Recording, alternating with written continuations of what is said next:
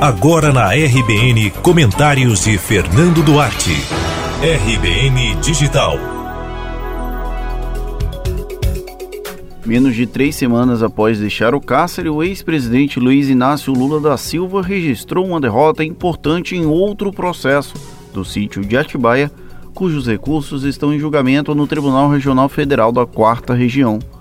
Os desembargadores, inclusive, votaram para aumentar a pena de Lula para 17 anos e 11 meses.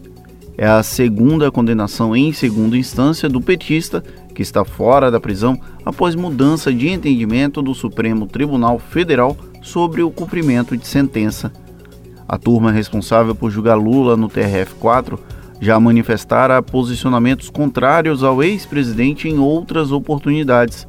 No entanto, nesta quarta-feira, voltou a explicitar que utiliza uma lógica de dois pesos e duas medidas, quando o caso se trata do petista.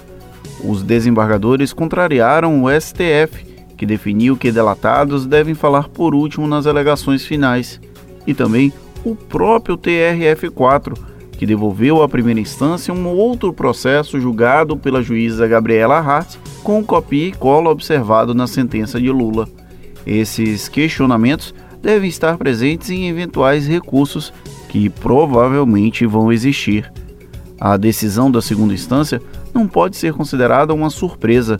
Os analistas jurídicos já indicavam que o caso do sítio de Atibaia seria, em teoria, mais robusto em elementos para a teoria do domínio do fato do que a outra condenação do ex-presidente no triplex do Guarujá.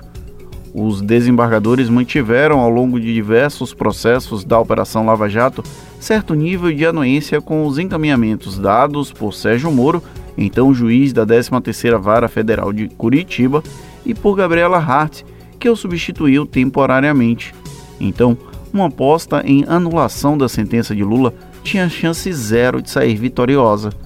A nova condenação mantém o ex-presidente afastado das urnas por mais tempo, a decisão por um órgão colegiado por um ato que envolva improbidade administrativa é enquadrado pela lei da ficha limpa e, de alguma forma, tende a sepultar as chances eleitorais de Lula. Isso não o impede de ser um cabo eleitoral de luxo e capaz de desequilibrar uma eventual disputa. No entanto, o aumento da pena serve como justificativa para os adversários retomarem o discurso de que o petista deveria estar na cadeia é um fôlego importante para recentes vitórias dos aliados do ex-presidente, que deixou o cárcere e voltou às ruas. Os desembargadores manterem a condenação e ampliarem a pena é um balde de água fria para o petismo. No entanto, não deixa de aquecer adversários na luta contra Lula e a esquerda. Enquanto isso, os aliados do lulismo vão seguir com a retórica de injustiça e perseguição jurídico-política. Nada que não tenhamos visto ao longo dos últimos meses. Você ouviu comentários de Fernando Duarte.